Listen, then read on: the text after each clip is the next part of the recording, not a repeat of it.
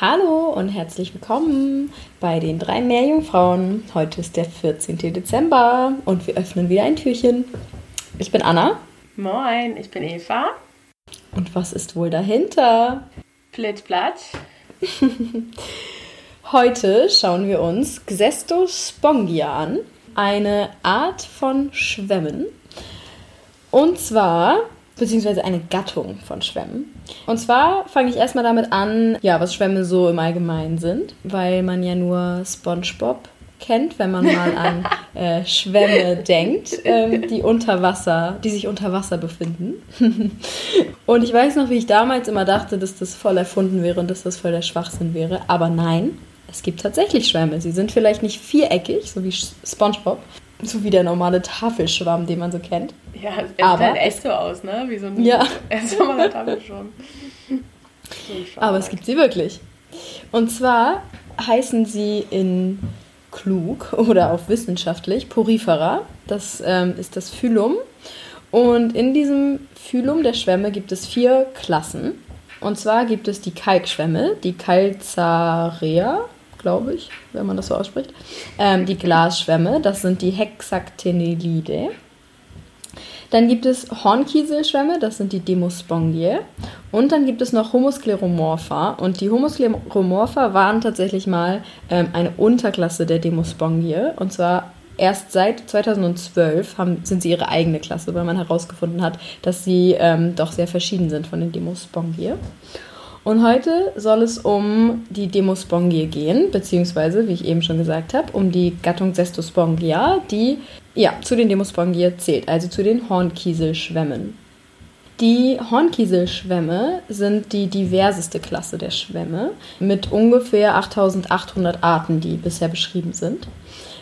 Das Skelett ist aus oder besteht aus Calciumcarbonat und darüber befindet sich weiches Gewebe, quasi ein bisschen wie bei einer Koralle, kann man sich das vorstellen. Aber es sind eben keine Kolonien, sondern es sind tatsächlich eigene Lebewesen oder ja, ganze Organismen.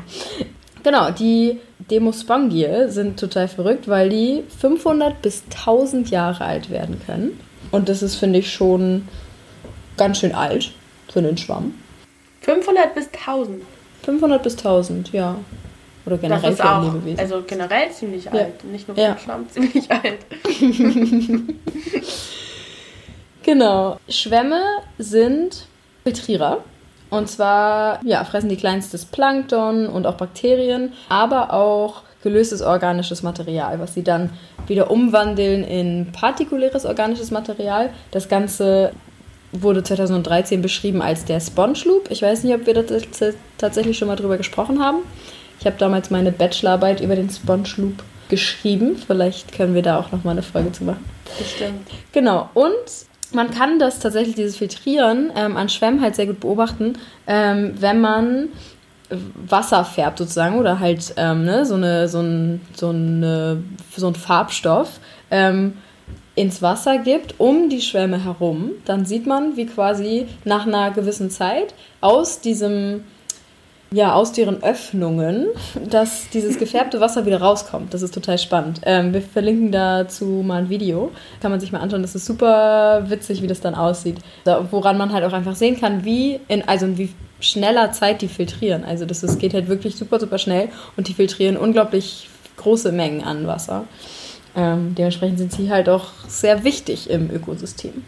Die Xestospongia sind die größten Schwammarten die es gibt ähm, weltweit. Und laut WORMS, also World Ocean, was war das nochmal? Register of Marine Species. Register of Marine Species. gibt es 55 Arten in dieser Gattung. Unter anderem Cestospongia muta, das ist der Giant Barrel Sponge, heißt der auf, auf Englisch. Ähm, und der sieht auch aus wie so ein Barrel. Was ist ein Barrel? so ein äh, Eimer? So großes Fass, ja. Ja, oder ja, Fass, so ein, stimmt. Fass. So ein großes Fass. Genau, der sieht doch tatsächlich so aus. Der ist wirklich riesig groß. Meistens so rot oder rotbräunlich.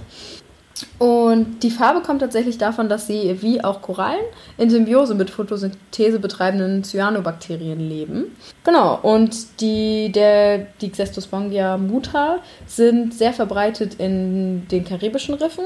Die findet man aber auch viel in australischen oder generell im indopazifischen Raum. Genau, und die Schwämme sind tatsächlich ein fester Bestandteil an tropischen Korallenriffen zum Beispiel. Die findet man dort fast genauso viel wie Korallen, würde ich jetzt sagen, das stimmt aber nicht.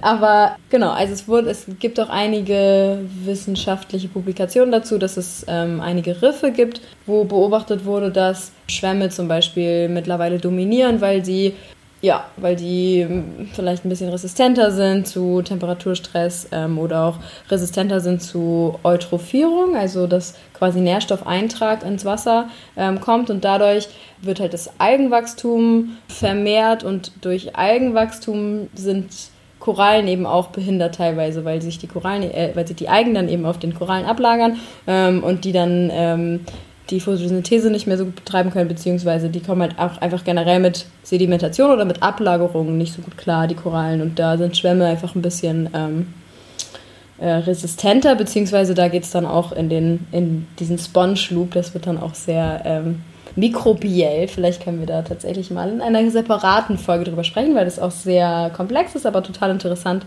Genau, ja, also da gibt es dann auch verschiedene Studien zu, ob, ob das sein kann, dass ähm, zum Beispiel vielleicht mit ähm, sterbenden Korallen mehr Schwämme deren Nische einnehmen oder deren Platz sozusagen im Riff einnehmen. Aber das ist auch noch ähm, relativ unerforscht tatsächlich. Ja, das war es auch, glaube ich, schon, was ich zu den Schwämmen erzählen wollte. Ja, voll spannend. Ich, also, ich, das Resistente von den Schwämmen quasi gegen die erhöhten Temperaturen, weil ich dachte, oder es ist doch so, dass bei den Korallen die erhöhten Temperaturen führen ja dazu, dass diese Zooxanthellen quasi, mhm. die sind nicht so temperaturresistent. Mhm. Sind das dann andere Symbiosen, die die Schwämme eingehen oder mhm. mit temperaturresistenteren? ich glaube, ähm, also ich weiß es nicht ganz genau, was für Arten oder was für Clades von ähm, diesen Cyanobakterien das sind, aber es betreiben, also ich habe jetzt auch nur von Xestospongia muta gesprochen oder generell von Xestospongia. Ähm, mhm. Es betreiben ja auch nicht alle Schwämme zum Beispiel Photosynthese. Das ja. es sind, leben nicht alle Schwämme in Symbiose mit, ähm, mit Cyanobakterien zum Beispiel. Genau, also ich weiß jetzt nicht ganz genau, ob das, ähm, das ist glaube ich sehr, also allgemein, dass ähm, es einige Schwammarten gibt, die zum Beispiel resistenter sind, aber es ist bestimmt auch nicht ähm, verallgemeinert für alle Schwämme. Ja, oh, okay, ja bin in diesem Schwammkorallen-Ding nicht so krass verankert wie du, ne? Ach, dich frage ich mal nach. Cool, vielen Dank, liebe Anna. Gerne, gerne. Jetzt haben wir gelernt, dass äh, Schwämme nicht in der Ananastiefe im Meer leben. Leider nicht. Eigentlich wäre es cool, aber. Ja. ja. naja. Okay, dann wünsche ich euch noch einen schönen Tag. Bis morgen. Bis morgen.